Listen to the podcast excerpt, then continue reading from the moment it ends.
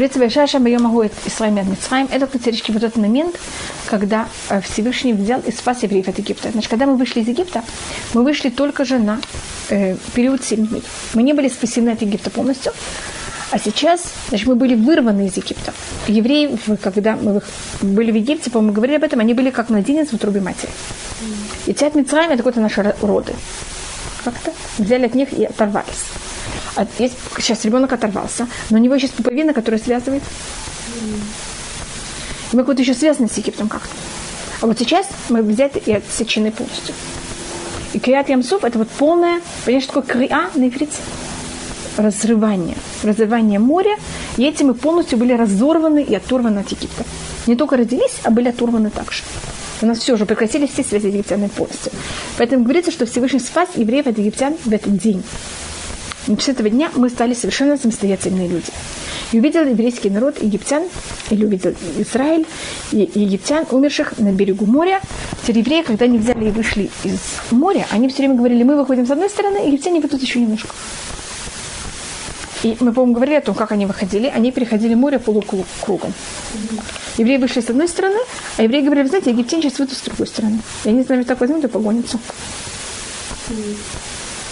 Уже это выглядит как естественная вещь. Значит, любое чудо, оно же происходит с помощью законов природы, и поэтому выглядит ну, как будто естественная вещь, как они прошли, так же египтяне проходят.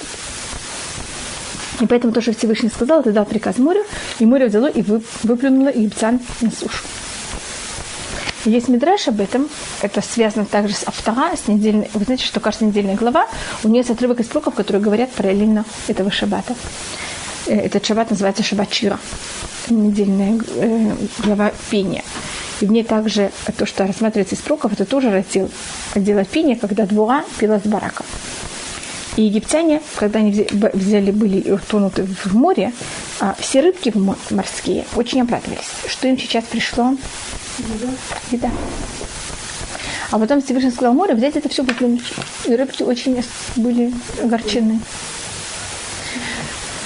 Так Шират Буа, там было, значит, тут было 600 э, колесниц, а когда воевала Двуа и э, Сестра, там было 900 колесниц. И тогда рыбкам все осталось. Всевышний сказал, я вам заплатил, сколько было, значит, 100%, и добавочно же еще заплатить, э, прошло уже много времени есть э, набило проценты, и поэтому вместо 600, конечно, рыбки получили 900. Но только, между прочим, то, что говорится, что евреи увидели их мертвые у моря, э, на берегу моря. Если евреи бы не увидели их мертвые на берегу моря, евреи бы не поверили. И вот этот страх, и вот эта связь все время, она еще была бы очень сильна. Поэтому надо было и то, что море расступилось, и также то, что египтяне погибли, и тогда только евреи могли когда освободиться. А то они просто не могли психологически освободиться от своих э, врагов. וירא ישראל את היד הגדולה שעשה השם במצרים, ויראו העם את השם, והאמינו בהשם ומשה עבדו. И видел еврейский народ эту великую руку, которую сделал Всевышний в Египте, и взяли и боялся народ Всевышнего, и они поверили Всевышнего и в Муше, и в раба. И увидел э, еврейский народ эту великую руку. По-моему, мы говорили, что в, в Египте народ Всевышний говорит, э, египтяне говорят, это палец Всевышнего. Здесь они говорят, это рука Всевышнего. И тут я уже не вхожу в то, мы, по-моему, говорили об этом, что то, что было сейчас, это было в пять раз сильнее, и также в очень короткое время. Тут была еще одна вещь, что это было очень великое присутствие Всевышнего у них на глазах. Значит, есть какая-то вещь, которая происходит. Скажем, я тут это на каком-то уровне сравню, когда э, то, что произошло с двумя с, с, э, близнецами, вы помните, что было в Нью-Йорке? Башни, когда они упали. Так все, кто были вокруг, вы знаете, что все говорили? Рука Всевышнего. Все, кто убегали, то, что спасали, это было все, что все говорили. Просто естественно, понимаете, как это? Даже не то, что они там думали, не думали, верили, не верили. Все же убегали, потому что это была, это была ужасная вещь. И тут, когда люди находятся в какой-то такой неописуемой ситуации, кажется, ну вот что-то такое вообще взятое, непонятно из какого мира. Человек просто ощущает, что он находится в середине какого-то очень высокой какой-то ужасной вещи. Это может быть хорошая вещь, может быть отвратительная вещь. Так когда это было в Египте, это было тоже какая-то неописуемая вещь. Понимаете, вдруг вода превращается в кровь, вдруг какие-то стихии природы, какие-то, а для евреев наоборот, там для египтян темно, для евреев светло. Они, они видят, что такое неестественное совершенно. И это было на уровне пальца. Значит, это все было на очень высоком уровне, но относительно того, что происходит при тому, когда море расступается, это только одно из пяти. А когда это было в море, то, что произошло, это было настолько такое сгущение, что это было что-то неописуемое для евреев. Говорится, что то, что видели евреи, когда они переступили море, увидели, поняли, осознали, насколько это было, были потрясены, может быть, даже правильное были слова, это то, что видели евреи у моря, то, что видела самая последняя рабыня. Это рассматривается какое-то самое, понимаете, что такое рабыня? Самый низкий уровень женщины, когда они переходили море, было больше, чем видели пророки. И пример, который дается обычно, это Хискель Бенбуси. Он был один из э, последних пророков. Рассматривается, что Гата Шифха Лаям Машело Раай Хискель Бенбуси. Или Машело Навиим. Видела рабыня, когда переходили море, больше, чем видели пророки. Поняла, каком понятии это? Что они просто какие-то вещи осознавали, понимали, до них доходило. То, как Всевышний правит мир, что все в руках Всевышнего. И какую цель мир вообще построен. Что это? Так мы потом просмотрим. Они, есть вот эта песня, которую они поют, и потом просмотрим, что в этой песне, может быть, если, вы спрашиваете, я скажу это сейчас, а потом это повторю еще раз. В этой песне говорят, Всевышний будет царить на вечность. Значит, они понимают, что явно все в руках Всевышнего, явно все, что происходит в мире, это для того, чтобы проявить Царство Всевышнего. Но они говорят в этот момент, Всевышний будет в будущем царить. Здравствуйте. Здравствуйте, Анечка. Здравствуйте. Это рассматривается в какой-то мере их не проблема, что они понимают, что Всевышний будет царить, но они говорят, что Всевышний это будет делать в будущем. Понятно, в чем проблема? Если бы, говорит Медраж, что если бы они сказали, что Всевышний сейчас царь, все бы было закончено в этот момент.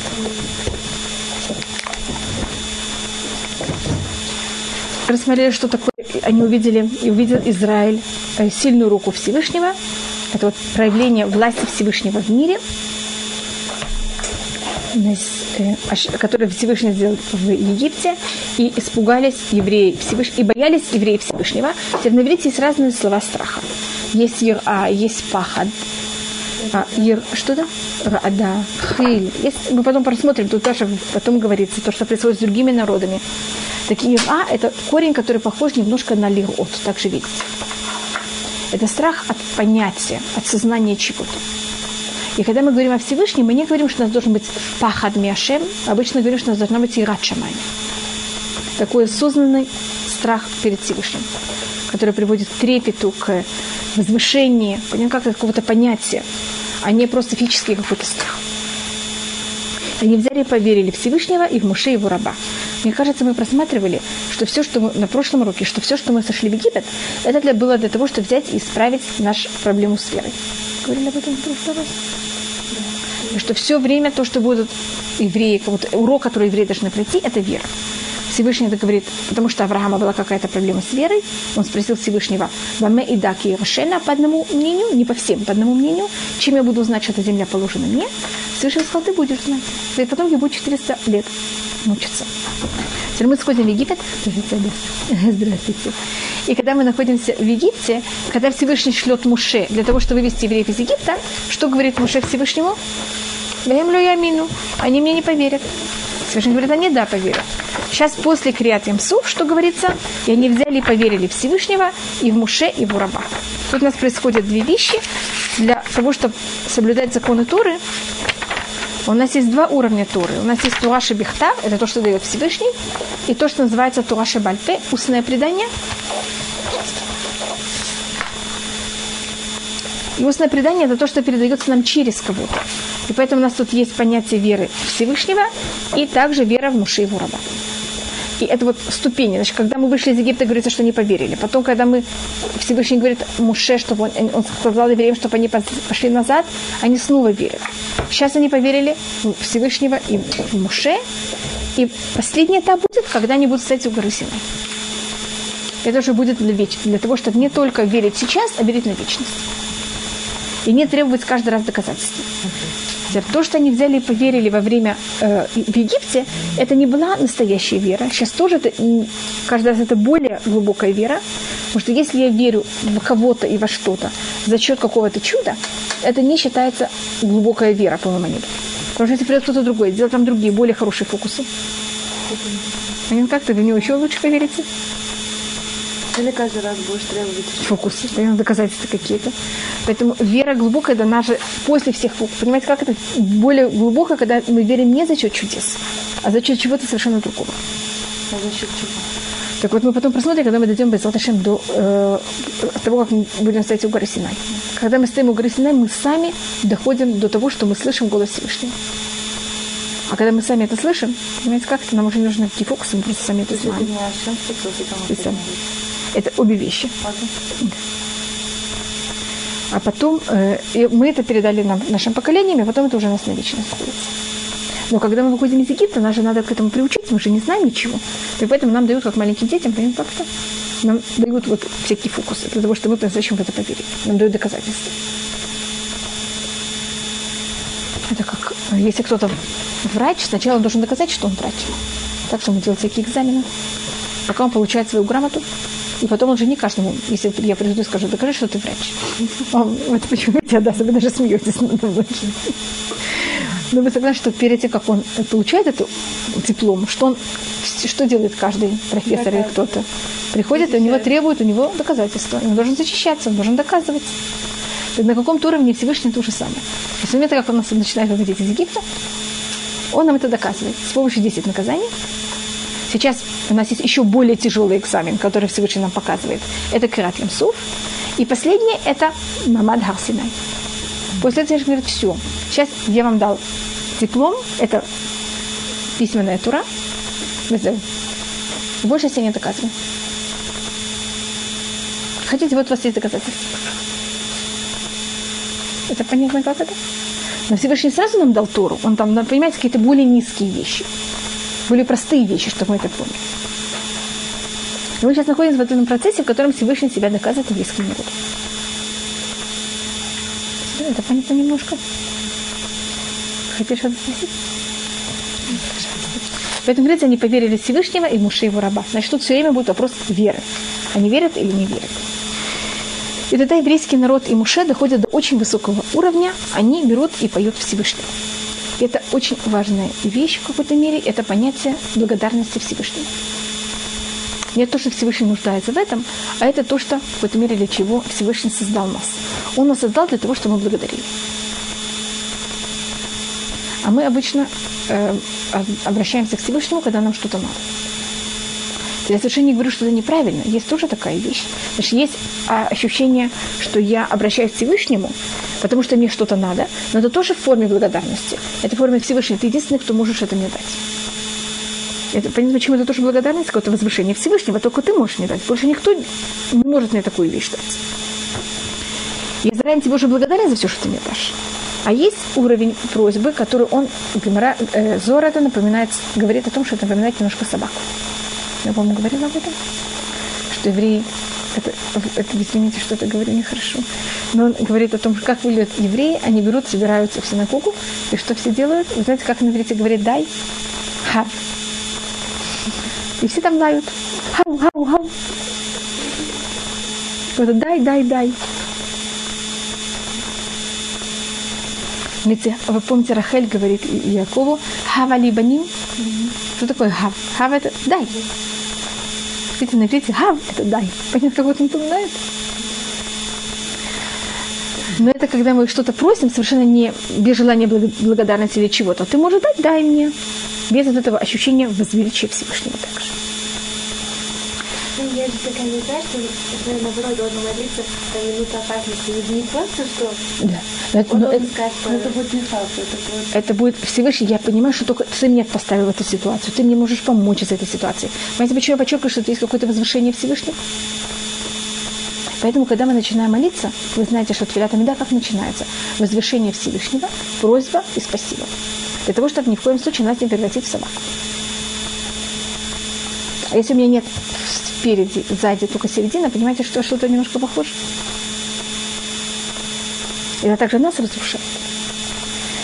И если происходит чудо, и мы за него не благодарим, благодарим, значит, Всевышнему не нужна благодарность, то мы не воспеваем и не восхваляем Всевышнего, не говорим о том, что это чудо от Всевышнего, эм, Всевышний в таком случае, э, это считается очень непозитивная вещь. Скажем, пример, который у нас есть, это был такой царь, который звали его Хискияу, может быть, вы слышали о нем? У, него было великое чудо, которое произошло, когда армия Санхрива взяла и вся, какая-то большая часть его вымерла вокруг стен Иерусалима, в Левеседа. Как раз они пришли туда ночью ночевать, утром должна была начаться битва, утром они проснулись, и как-то почти никого не осталось, кому воевать. И э, Хискияу не пел песню. И потому что он не пел песни, он не стал Мащехом. Вы знаете, должно быть об этом. И считают, что потому что он не раскрыл рот, он не стал, не стал Мащехом. Это могло быть уже какое-то, это могла быть эта возможность. Так поэтому даже если мы можем, понятно, как, значит, если мы не благодарим за чудо, то мы не можем получить и закончить. Потому что мы получили от Всевышнего, сейчас мы должны это возвратить Всевышнему. Тогда получается закрытый круг.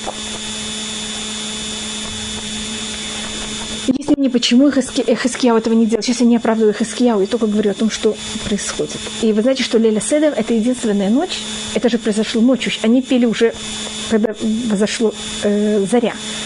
Мы говорили о том, что переход евреев в море было в течение всей ночи. И мы в эту ночь, еще до того, как произошло это чудо, мы же знаем заранее, что это, это в Леля Седах более точно мы это делаем. Мы берем, когда, в ночь, когда мы вышли из Египта, мы берем и говорим всю, весь Халель ночью. Это единственный раз, когда мы говорим Халель ночью.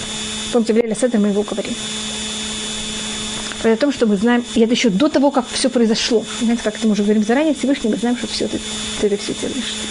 И когда происходит чудо, очень важно взять и благодарить Всевышнего. Они принять это как, знаете, как-то так и положено. Да. И вот когда евреи уже видели, как это произошло, и поверили Всевышнему и в Муше, тогда они взяли и начали петь. Я просто объясняю, что это за песня, что это такое. То у нас есть два, две вещи, тут мы еще немножко посмотрим. Аз яшир Муше в Израиль это азот, лашем, ваимру лемор, ашира лашем ки гаога асус, варухвора маваям. То когда мы говорим, что это песня, это должна быть форма, у нас есть проза и у нас есть эм, поэзия. Теперь поэзия, она сама по себе выглядит по-другому, слышится по-другому.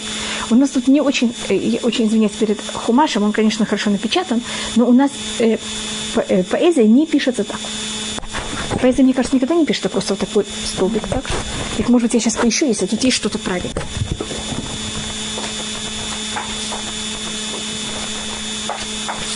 Это называется левина габе левина. Это значит эм, кирпичик над, кирпич, над кирпичиком, значит слово над словом. А тут у нас будет орех аль габе левина.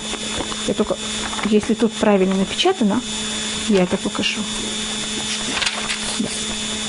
Посмотрите, э, как это пишется. Вы видите, как пишется поэзия на иврите? В Торе? Значит, в Торе поэзия пишется совсем по-другому. Да.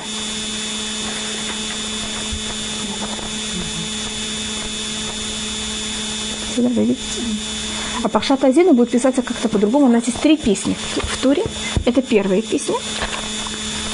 Я сейчас покажу, как пишется последняя песня. Вторая песня, она очень короткая, поэтому ее почти незаметно. Это когда они поют о море, о воде. А когда Это после, да, после смерти Марьям. Но никак не пишется особо. И последняя песня, она, да, пишется особо, только она пишется немножко по-другому. Я. Сразу, мне кажется, видите разницу.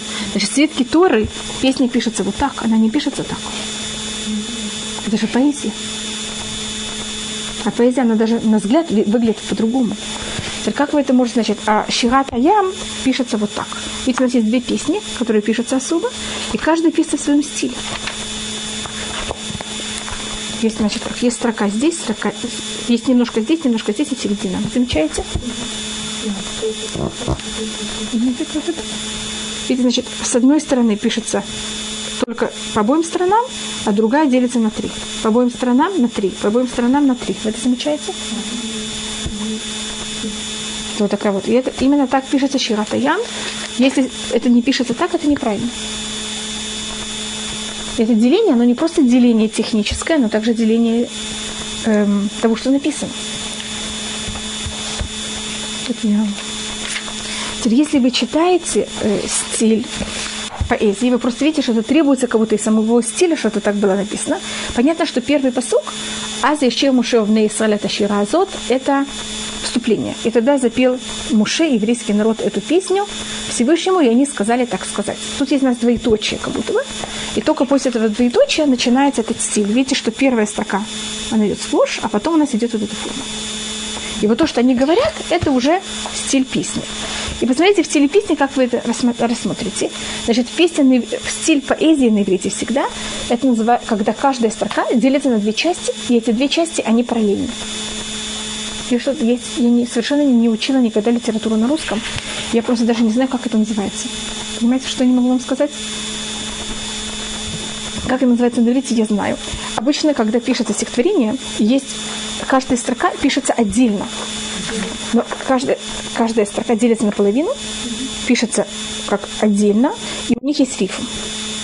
Рифма.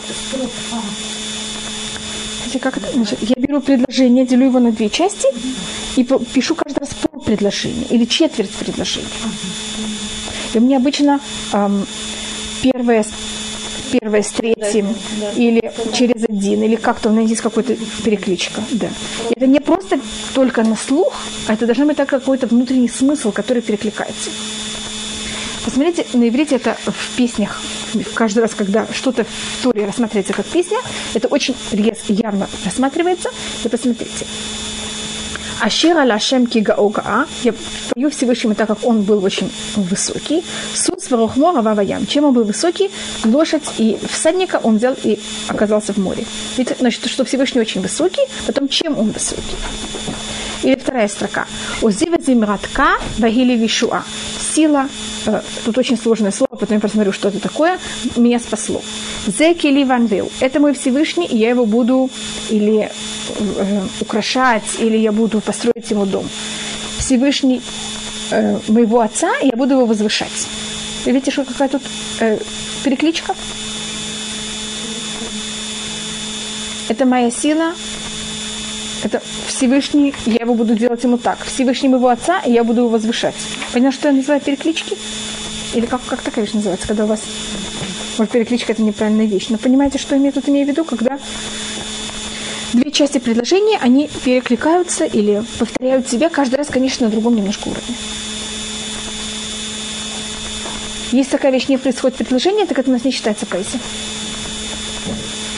Ну, скажем, эм, друг, следующий посук, третий посук. Хашем Ишмельхама, Всевышний человек войны, Хашем Шмо, Всевышний его имя. Видите, что тут снова прикликается? Всевышний вот два раза, каждый раз о нем какое-то другое определение. Мерковод Паро Хило Яраваям. Э, колесницы фараона и его армию он взял и кинул в море. У Мифхаша Лишафта Убиямсуф. И избранные из его там военных были взяты и э, погрязли в море, в Ямсуфе. Сначала говорится о его колесницах, потом говорится о его избранных. Они были скинуты в море, они взяли и погрязли в море. Видите, как это все время все перекликается. И так далее. Так это у нас э, есть особый стиль, особая форма, как это пишется. Но это только было о наружней. Что я пробовала посмотреть, показать? Ну, это наружная форма. Когда, э, да, в Торе первый раз, когда еще. Теперь есть что-то до этого, такое очень маленькое. Ему, я не знаю, насколько вы замечали это, это когда родился Ицхак, Сара берет и поет Всевышнему. Заметили такую? Есть там такая маленькая вещь, что э, Сара поет Всевышнему. Но это тоже, это видите, написано в такой нормальной форме.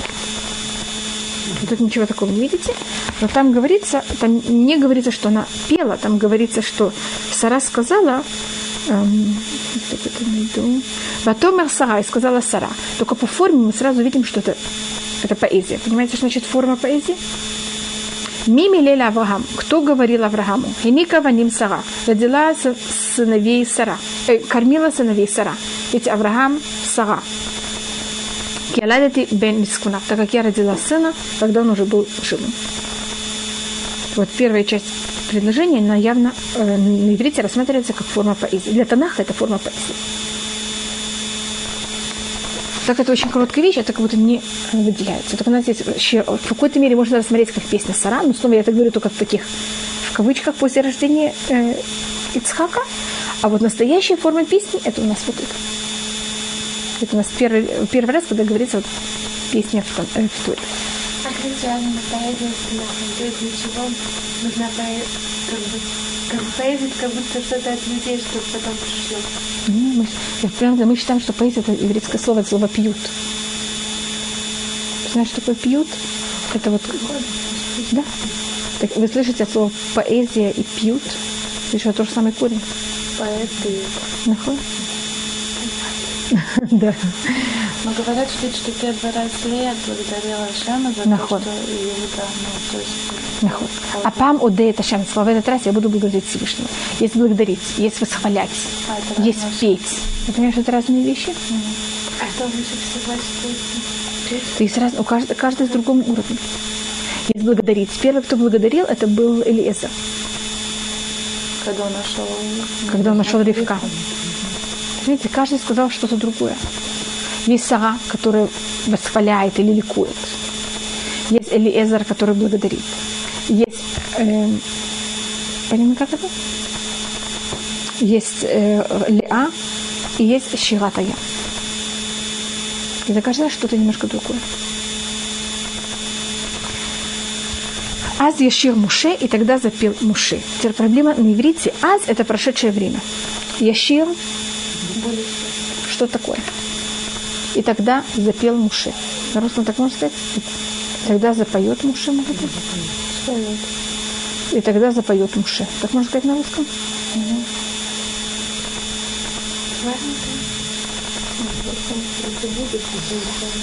И в прошлом запоет Муше.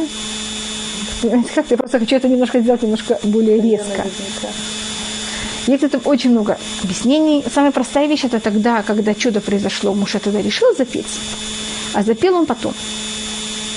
Это почему прошедшее время? Прошедшее время, чтобы показать нам, что его сразу, как это все начало происходить, он уже решил запеть. Но запеть на деле он это сделал позже. И тогда Раши приводит очень много доказательств, что есть такая вещь.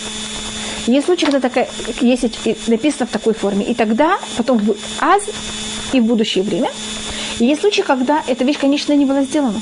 Потому что он такой человек решил, а потом, понятно, когда дошло вещь до дела, он решил этого не сделать, скажем даже. Есть мнение, что тут есть намек на приход Маше, на то, что когда придет Машех, Муше воскреснет и будет с нами петь. Тогда он пел, и Яшир, что значит? И будет петь с нами также в будущем. Но это, как, здравствуйте. Но, как вы понимаете, это не на уровне пшат, это понятно на каком совершенно переносном уровне, это на уровне драш.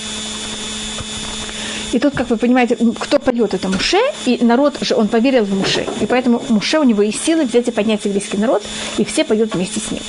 И то, что они поют, называется Ташира Газот, вот эту песню. У нас, если вы читали в Танахе, вы встречали, может быть, Шира в другой форме. Значит, это рассматривает Мальби. Танах сохраняет абсолютно равноправие между мужским и женским родом. Чтобы никто, знаете, как это, никто не был, э, это на русском? Да, да, у нас также есть нахуй. Что у нас не было никаких, э, никаких, как можно сказать, проблем? Шовинизм. Да, никаких шовинизмов. Ни феминизма, ни шовинизма. Понимаете, что было равноправие? Так Шира, это, э, здравствуйте, Шира это в каком, э, какой род? Женский. Так, мужчины бедные, они живут очень... Для них неравноправие. нахон? Теперь, как вы говорите, это же слово в мужском роде? Шир. Шир. Вы слышали такую форму шир? Конечно. Теперь, где вы встречали форму шир? Шира шире. Нахон, шира шир.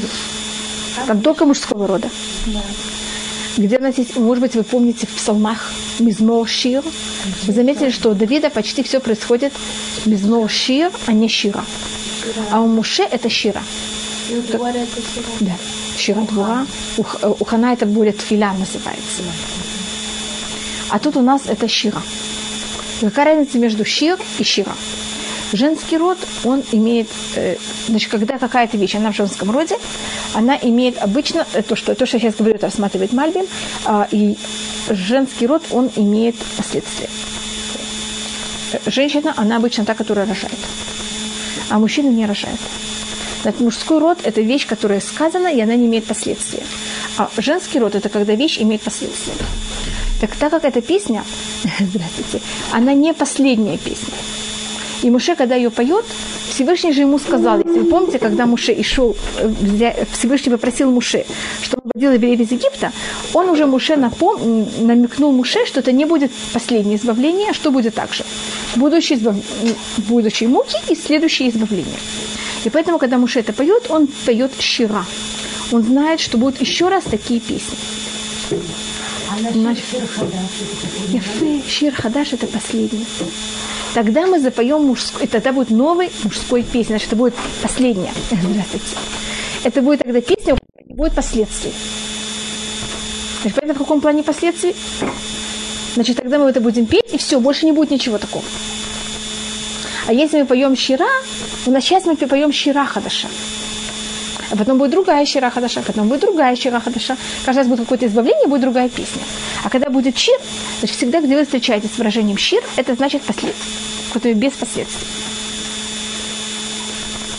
И это чтобы Шира Ширим, Шира, это Мидраш рассматривает на Шира Ширим, что были 10 песен, которые пело человечество в течение всей истории. И Шира Ширим, он рассматривается один из самых высоких. Чуть ли даже выше, чем то, что будет во время прихода Машеха.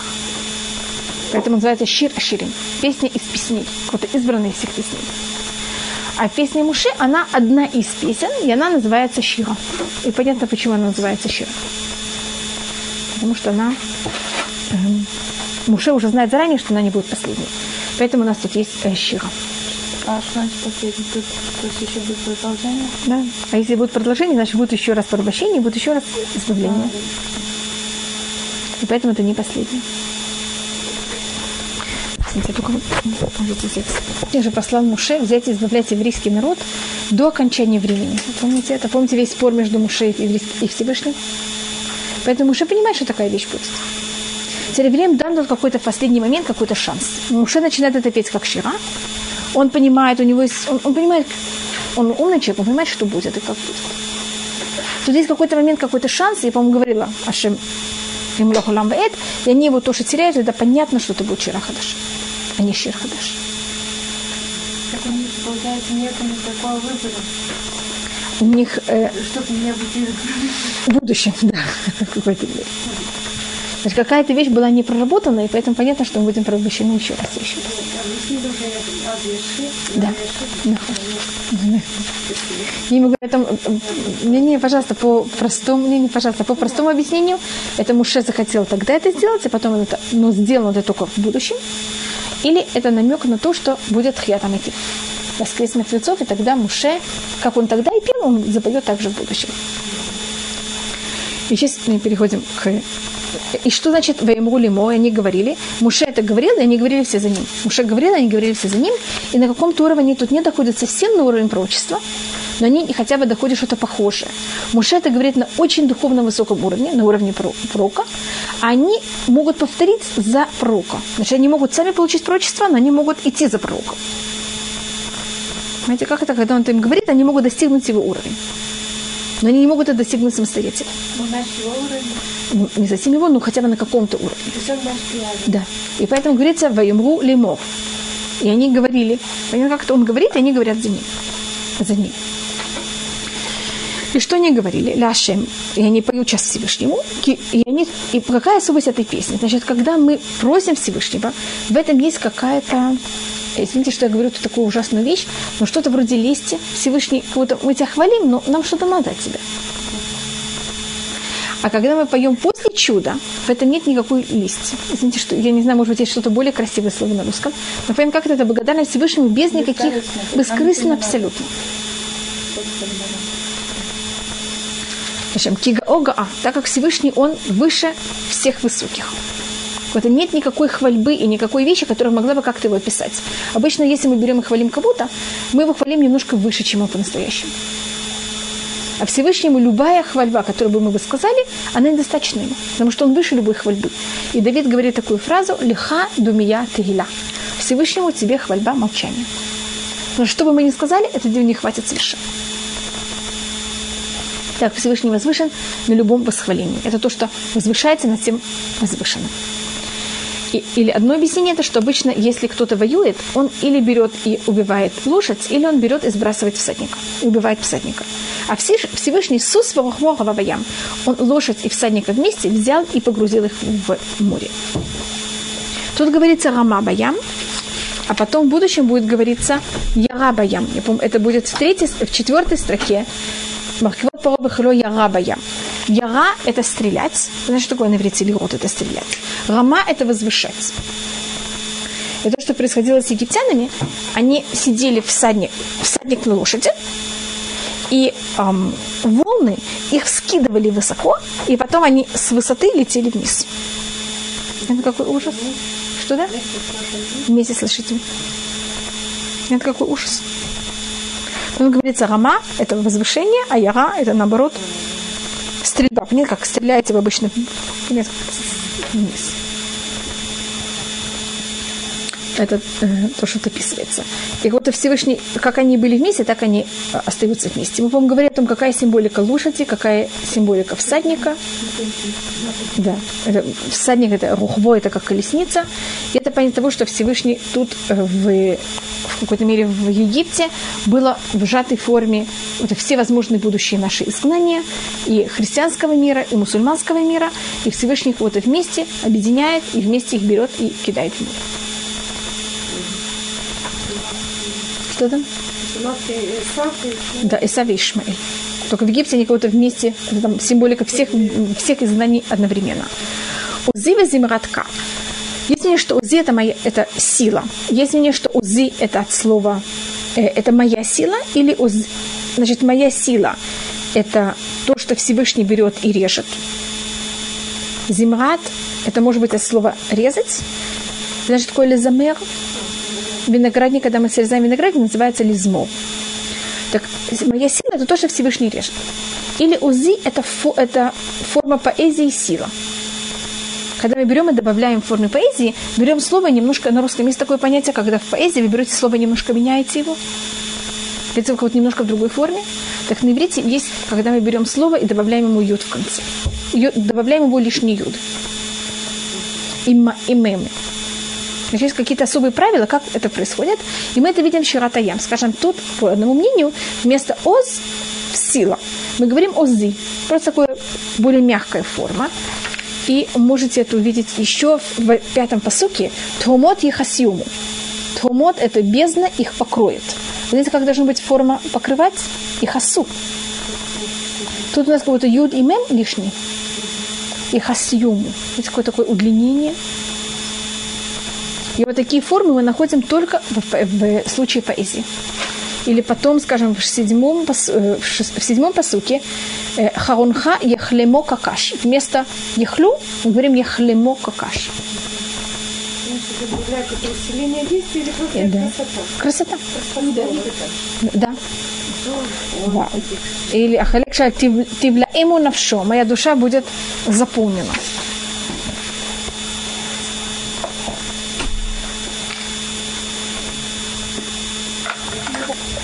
Раши, тут мем просто он лишний совершенно. Просто для того, что это, это красота фразы, это, это вот понятие поэзии. Это будет приятнее слуху, удлинение фразы.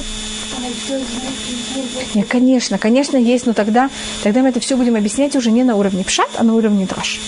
Или более точно рыкис. это удлинение поэзии, да. а драш это уже машмалот. Нахо. Почему тут такое слово, что-то какая-то символика и так далее. Даже это удлинение поэзии, просто... Да, конечно. Но я просто так как мы тут это много очень видим, поэтому это явно можно... Я поэтому подчеркиваю то, что мы рассматриваем как есть понятие стиля. Или моя сила – это то, что я беру и пою Всевышнему, это моя сила. Или моя сила – это то, что Всевышний берет и режет. Теперь оз, я не знаю, ли вас интересует грамматика, врагов. Тут просто не говорится кого, но это какое-то слово по понятно. Нахон. У нас есть такие посука три раза. У Зива Зимратка Вагили Лишуа у нас это есть здесь, у нас это есть в Тейлим, и у нас это есть в Ишаяу.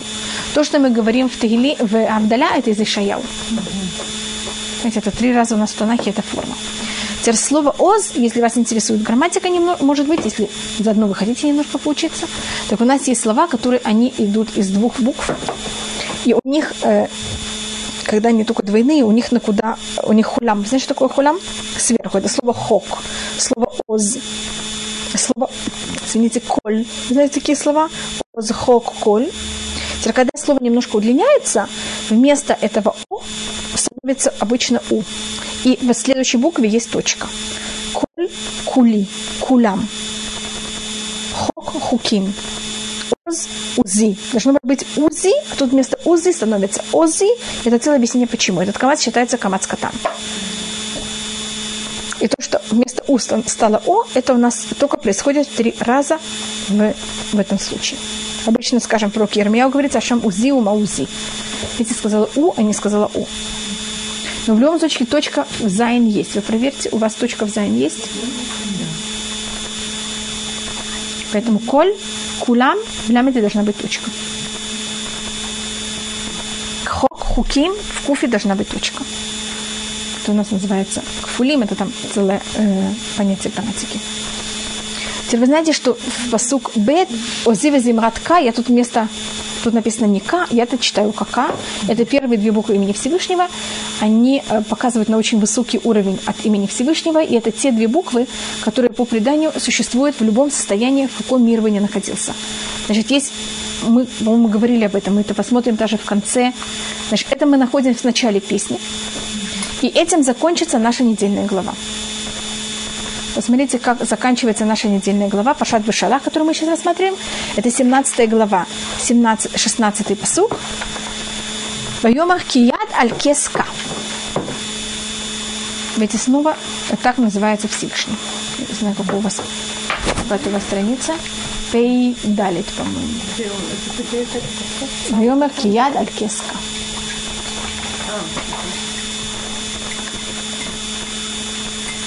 Видели эту вещь? Имя Всевышнего называется также К. Мильхама Лашем Бамалек Медугду. Я объясню, что такое имя К. Значит, имя Всевышнего, оно состоит из четырех, из четырех букв. Первые две буквы и вторые, следующие две буквы, вы их знаете. Нахон, может быть, у меня тут есть. Теперь тут гей гей это отражение. Юд и Вав, они похожи? Очень похожи. Только Юд маленький, а Вав он какой большой. Возьмите. Спасибо большое, извините. Спасибо большое, извините. И что это такое? Значит, есть, и вы знаете, что в Кадиш мы говорим, что великое имя Всевышнего воцарило во всем мире. Есть Шмей Раба. Помните такое, что великое имя. Что такое великое имя? Это все четыре буквы. Юд и Гей, они всегда, это, эти две буквы, которые как будто все время царят в мире. А, а и дальше это уже зависит от нас. Юд это маленькая буква. О, спасибо. Юд, она вот маленькая. Вав это то же самое, как Юд, то когда что вы сделали с Юдом? Подожили его вниз до как будто бы нашего мира. Так то, что Всевышний, Он царит на небесах, или то, что Он есть, это будто всегда понятно и известно. Но доходит ли Он до нас, и мы ощущаем ли Его, это не всегда. Потому что это не всегда понятно не всегда всем э, не каждому не последнему человеку в мире это, он это ощущает. Пока не последний человек в мире это ощущает, мы тогда не считаем, что в мире царит полностью имя Всевышнего. Когда считается, что он кого-то царит, понятно, как он парит над, но они находятся в. Это то, что сейчас время. Да. Вот мы просим Всевышнего каждый раз ходить, что имя Всевышнего уже было до, доходило до низа. Они, это то, что называется, что великое имя Всевышнего было распространено было благословлено э, на вечность. И тут мы уже говорим о том, что Всевышний, хотя тут война, тут происходит эта вещь. Это нам кажется, что это имя Всевышнего заполнило весь мир, но, как вы видите, они еще говорят только о Зиве Зимратка. Они не говорят полностью имя Всевышнего. Они не ощущают, что это полностью все сознали в мире. А потом то, что будет у нас в конце недельной главы, это когда будет война с Амалеком. Амалек также, он, это вся его работа в этом мире, взять и отменить вот эти две буквы имени Всевышнего. Что это как? Это считается одной из десяти имен Всевышнего. Что это отражение милости. Здесь четыре. Это очень высокое имя Всевышнего. Одно из э, но все, что связано с этими буквами, это у нас рассматривается самые высокие. У нас есть три самых высоких имени Всевышнего. Это, э, мы говорили, то, что было раскрыто Муше, когда это начинается с Алифом. Помните, мы говорили? Алиф, потом гей, потом ют, потом гей. Это считается самое-самое высокое. Есть у нас вот это и четырех букв. Это будто три самых высоких имя Всевышнего. Все остальные имена Всевышнего, они более, сказать, более нами понятны, потому что этим мы вообще ничего не понимаем. Мы также их не можем произносить. Оно, оно как будто самостоятельно не произносится. Его нету самостоятельно. Мы его только говорим уж на раба. Но, если, но когда оно уже приходит, это уже все приходит. А все буквы. Все уже четыре буквы приходят. Значит, все эти две, они просто, понимаете, как это? Они, мы их ощущаем всегда. А всех четырех мы не всегда ощущаем. Это, как говорится в псалмах, велик над всеми народами Всевышний. Он на небесах, он парит. Ирам аль коль гуим ашем, аля шамаем квуду. Мика Шем Элукину, а кто как нас, Всевышний, который находится, обитает среди нас, а не только где-то находится в облаках. Это, я не знаю, я вам показывала, это все, эм, как можно сказать, берется и как-то высчитывается из этих, из этих же букв. Это все произведение, так как называется? Производные формы, гематры, вот и всякие другие вещи из этих букв. Это, так это немножко понятно, что такое К. Я просто хотела, чтобы было хотя бы понятно, что тут они говорят. Значит, и это имя, которое всегда царит в мире и всегда все нам помогает и делает. Вот оно всегда находится. Оно, это вот понятие присутствия Всевышнего, которое всегда. И даже если мы не ощущаем, Даже если мы его не ощущаем. Мы вот только эти две буквы последние, мы их ими пользуемся только один раз в Ушана Раба. Там есть такое понятие «они вего Я не знаю, ли вы помните такую фразу. Вего Вы помните, что такое Ушана Раба? Так там вот это вот две последние буквы.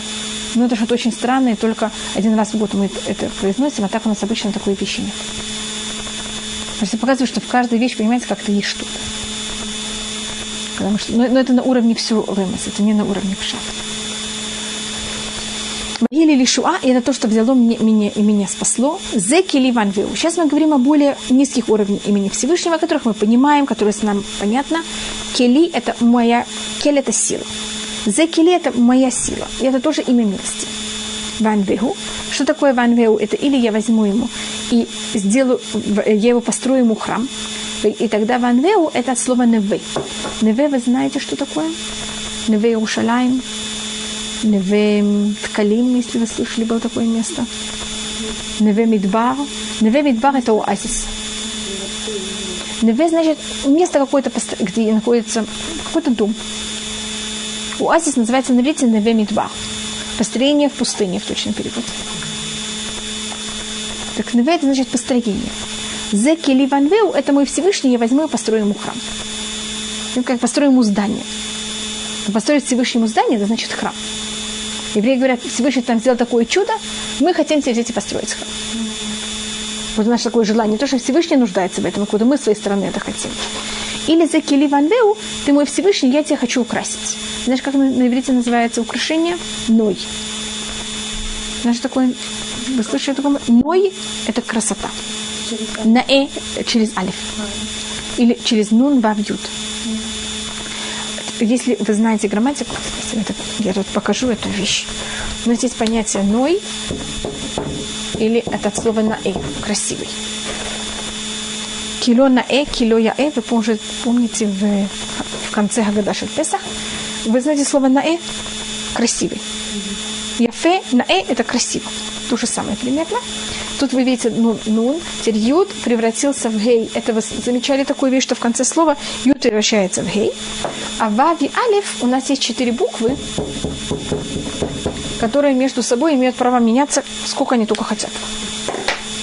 Это называется вот йод и ви. Они имеют такое право. Видите, поэтому я совершенно спокойно вав меняю на алиф и даже не, не должна извиняться перед вами. Потому что вот так, видите, мы так себя ведем. Теперь юд меняется на вав, вы согласны, правда? Елет нуляд. Э, юд меняется на гей, вы тоже согласны с этим? И у нас то же самое происходит и дальше. Это, да, это немножко реже, но это происходит так же. Я, вы знаете, как будет брак? Войти в брак. Просто я хочу показать еще одну форму. Лейнасы. Кто-то женится, мы говорим, что гу наса иша, нахон? Как мы говорим, что он женат? Гу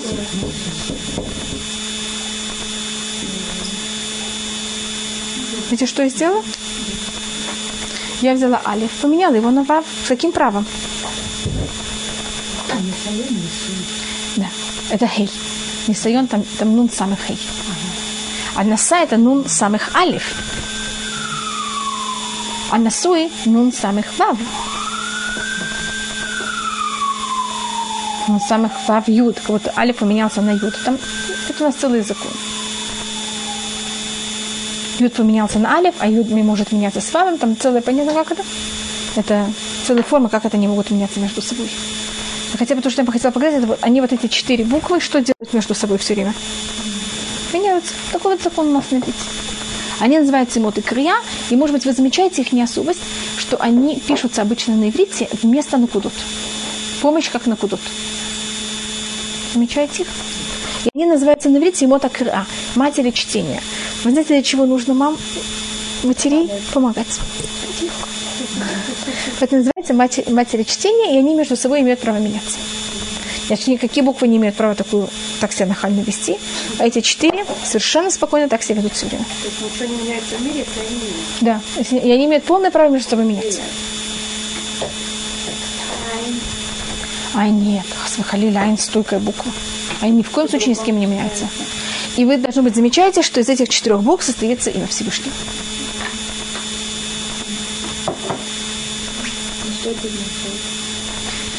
Это понятие, э, как Всевышний правит в мире. Это вот связано со всем этим.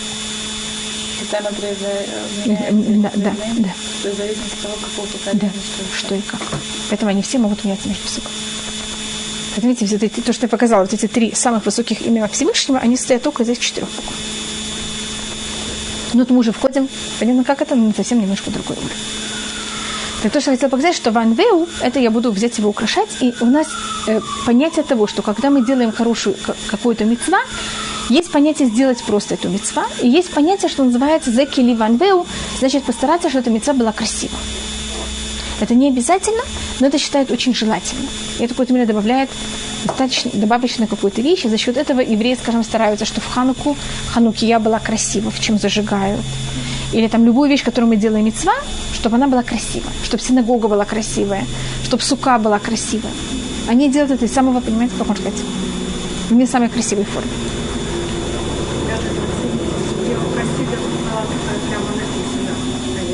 Закили. И откуда это взято? Это Зекили Ванвиль.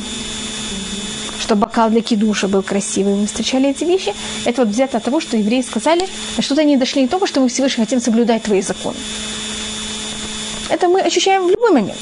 А то, что у нас, когда Всевышний сделал нам такое великое чудо, мы сейчас восхваляем его, так у нас есть какое желание не просто соблюдать законы, а как их исполнять. Красиво, с пышностью, с красотой. Так понятно, что мы также учим языки Ливанвеу две возможности. Или что мы тебе построим храм, что также Всевышний нас не просил. У нас есть такое желание с своей стороны, или мы хотим тебя взять и украшать. Илюки авид И еврейский говорит Всевышний, нам так хорошо, мы не первый, кого ты выбрал, а ты кого-то наш уже из многих поколений. Ты Всевышний нашего Отца, и мы тебя будем взять и возвышать. Это такое э, проявление такой нашей любви к Всевышнему. Хашем Иш Мильхама Ашем Шмо. Всевышний, он человек войны, Всевышний его имя. Теперь человек тут имеется в виду хозяин, властитель. Не что Всевышний, он человек, понятно, что он не человек. Э, как на иврите обычно, когда говорится муж, он говорится Бааль. Но вы знаете, что по-настоящему, если Иша, она жена, тогда муж должен называться Иш. Поэтому тут Иш Мирхама, как будто он, э, как это, муж войны. Муж на русском говорят, по-моему, как мужественное понятие, да.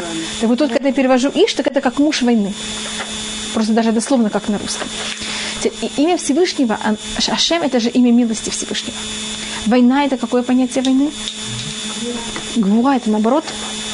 Так Всевышний, хотя он человек, он муж войны, он все равно Ашем Шмо. Все равно его имя остается милостью. Значит, также во время войны он себя ведет ко всем остальным с милостью, а не что вот сейчас он воюет, и сейчас только война. А Всевышний всегда сохраняет вот это понятие милости для всех также. И все его войны, они также с милостью, а не только с судом. Или есть мнение, что как Всевышний воюет со всем миром, он воюет своим именем. Его имя просто берет и все разрушает. И тут описывается, что произошло. Я не знаю, ли вас, э, сколько у нас есть времени. Это говорит, э, вы знаете, что мы все время тут пользуемся каким цифром? Какой цифрой? Мы говорим о том, что у нас, я сказала, может быть, что было 10 песен, и что в Египте было 10 наказаний, а сейчас у нас было также, вот даже в 5 раз больше. Но это все время 5 помножить на 10. Все время мы говорим об этом 10. И это говорит также э, в Перке. Вот это рассматривается, это э, переводит э, э Раби Вадими Бахнура, что если вы пересчитаете, тут будет 10 раз говорится языки истребления египтян ну, так скажем, э, Сус варухво рама ваям это одно, узи везимратка, Всевышний то, что режет. Ашем иш мильхама. Махкивот паровы хило яра ваям. Ну, как, значит, я просто, если вы мивхар шалишав туб увьям су. Если вы посчитаете потом, сколько раз тут говорится, тут будет говориться 10 раз такая вещь. Поэтому это не, вам будет казаться, что все время повторяется о уничтожении египтян. Это не все время, это именно будет ровно 10 раз, и каждый имеет какой-то свой тем. Это 10. Также Макот, это просто 10 уровней сотворения мира. Это все символизирует некоторые вещи. И когда, значит, у нас в Ширатаем есть несколько тем. Первая тема – это как египтяне были истреблены, восхваление Всевышнего за это. Вторая тема – это будет самих египтян, какой у них разговор, и как они себя рассматривают. И последняя тема – это то, что будет в будущем. И как еврейский народ просит, что в будущем, что было с ними также. Они просят сами за себя. Поэтому говорю, мы, мы сейчас вот еще не просмотрели всю песню, я ее уже как-то пробую поделить на какие-то части. Марковод Паровы Хило Яраваям, э, колесницы фараона и его армию он взял и стрелял в море. Я вам рассказала, как это было. Сначала они возвышались, потом они падали вниз. Мифхар Шалишав, Тубубиям Суф, и избранные из его там главари, я не знаю, как, как называется, офицеров, или как называется это все, начальников, они взяли, теперь на иврите тубу в модерном языке иврита. Литбоа это значит брать и тонуть. Танахе литбоа это не тону, это именно тону, э, когда вы тонете в иле или в болоте. Как это называется? Вязнуть, всасываться. Так литбоа по-настоящему это вот всасываться.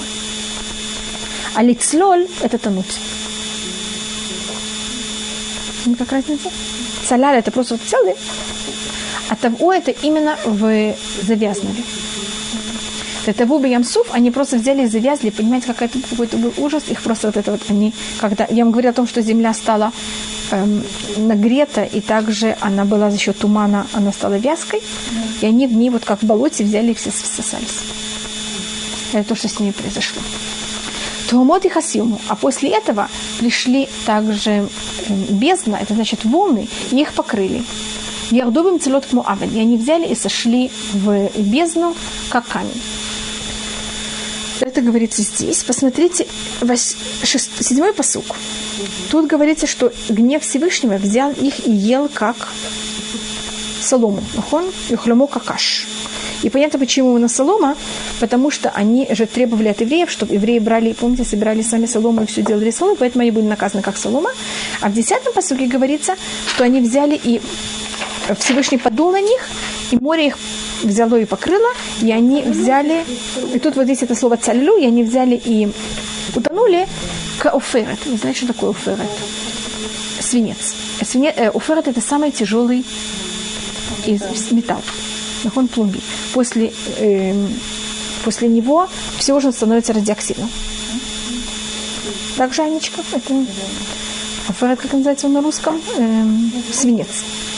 Значит, все ради, ради, ради, все места, где да, их приводят всегда в свинце. И они всегда облицовывают свинцом. Так, свинец это самая тяжелая вещь. Тут говорится как солома. Понятно, что это самая легкая. Тут говорится то, что мы э, рассмотрели в пятом посуке, это как камень. Здесь я могла это э, подождать, пока мы дошли бы до свинца.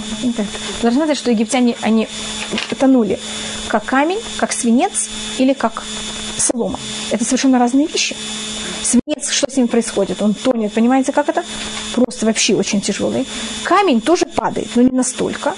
А что происходит с каш, соломой? Это вообще, он почти не тонет вообще. Какие тут три сравнения? И говорит на это Раши, что египтяне, которые были также Всевышний, когда наказывает, каждого наказывает на уровне тому, которому положено. Так те египтяне, которые были очень плохие, которые так мучили евреев, помните этой соломой, просто издевались над время ужасно, они, Всевышний их и давал им силу, и силу выдержать и не погибнуть, и они вот были как солома над водой. И они мучились ужасно. Понимаете, что они мучились? Поднимались, опускались, все это мучились. Те, кто были самые хорошие египтяне, они падали как свинец. Все, умирали, все спокойно. А средние, они были как они. Поэтому так же к египтянам Всевышний относился, что было им положено, так они и погибали.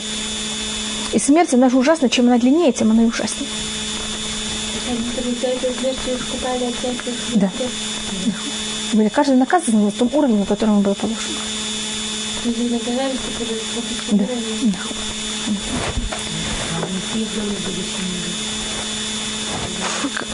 Кому мы, у кого мы знаем, что нет будущего мира, это у Дора Мабуль и у Дора Палька. Это Вавилонская башня. Поэтому мне говорите, у нас есть также запрет взять их ненавидеть в туре. Египтян мы не имеем права ненавидеть, потому что мы у них были чужестранцы какой-то период. И они сделали что-то хорошее. А Маликам не, не, значит, это перечислено, кто не имеет грядущий мир. Это в Перекхелек, там рассматривается, у кого нету. Да, значит, у них... А, вот мы еще одну вещь, мы, я не знали, мы рассматривали. Мы, вы же помните, когда мы говорили о колесницах, может быть, я, вы только сейчас это напомнили, может быть, мы говорили, когда было наказание э, Града э, мы рассмотрели, что те, кто боялись Всевышнего, они же взяли свой скот и спрятали. И мы знаем, что весь скот, который не спрятали, что с ними произошло. Брат убил, и до этого даже было еще, когда был мор. Значит, когда был мор, так только те, кто были мудрые, они сами это сделали. А когда был град, Муше об этом уже объявил, что ты должны прятать. А сейчас, когда э, фараон взял их, начал уговаривать взять и бежать за евреями, какой у них, откуда у них был скот, откуда у них были лошади? Евреи же свои все забрали. Так откуда у них это было? Это было от тех, кто боялись Всевышнего. И это говорит Мидраш, никогда не верите египтянину. Египтянину. Даже египтянин, который боится Всевышнего, видите, во что он, конечно, взял? Взял лошадь, которую он уцелил с такой большой путовой. Он настолько верил Всевышнего и взял и спрятал свою лошадь, сейчас он берет и дает это фараону гнаться с евреем. Да. Да. И сам, и сам с ним бежит. Они как-то непоследовательны сами собой. И это говорит Раби Шимон Барюхай. Самую хорошую змею возьми и э, возьми ее голову и раздави, потому что никогда не верь змеи. И то же самое никогда не верь египтянам. У нас есть животные, которых можно их э, приучить, а есть животных, которых невозможно приучить. Так вот, змей невозможно их э, как-то э, приручить вдруг она может понять, что сделать. Что-то вдруг такое, что ты не думал до этого. И как будто египтянин здесь сравнены с змеей. Люди, даже те, кто уже боялись Всевышнего, так себя хорошо вели, вдруг взяли и отдали своих лошадей. Просто вы это напомнили мне, мне кажется, я такую вещь не сказала, поэтому я сейчас это повторяю. Нет, нет. Сейчас, сейчас вообще не Нет совершенно нет. Те, кто египтяне сейчас, это э, там смесь между настоящими египтянами, с греками, с римлянами, с арабами. Вы помните э, период Александра Македонского, там же есть город Александрия, потом э, Клеопатра и Антонио, так это Рим. Это что там произошло? Они все там перемешались. Теперь есть кто считает, что есть какие-то э, настоящие э, э, гри, э, как их зовут, египтяне, но их очень-очень мало, они называются копты. Они христиане, и они живут там где-то отдаленно, да. До них дошли сначала э, христиане. И они немножко, и вот они считаются потомки настоящие э, египтян, ну, тоже, конечно, смешаны, но немножко менее. Но у нас сейчас, после Санхрива, вы знаете, это был такой царь, который перемешал все нации, мы никаким нациям не относимся как к нациям, кто они. Все нации считают, что у нас сейчас перемешаны полностью. А, да? Да. То есть нет ни одной нации. которая у нас сохранилась. Так у нас, кроме евреев, да. Но так, скажем, там, значит, если кто-то приходит и хочет сделать гиюр, мы не подозреваем, что, может быть, он, он амунитянин или муавитянин, или понятно, кто такой. Мы сразу, мы не знаем. Считается, что Санхарив очистил всех народов. Да. Тем, что он взял их всех смешал, он их очистил. Того, что сейчас могут все войти, понимаете, как еврейский народ без никаких проблем. Санхарив тигер это умот. Это выражение, которое говорится. Это я показываю, как видите, в каждой вещи есть какая-то позитивная вещь также. Тут только рассмотрела, Тумот почему тут говорится, что они взяли и Ярдувим целот к Муавен, они взяли и сошли в бездну как камень. И после всего, что происходило, значит, их брали потом, и бездна покрывала. Значит, волны их покрывали.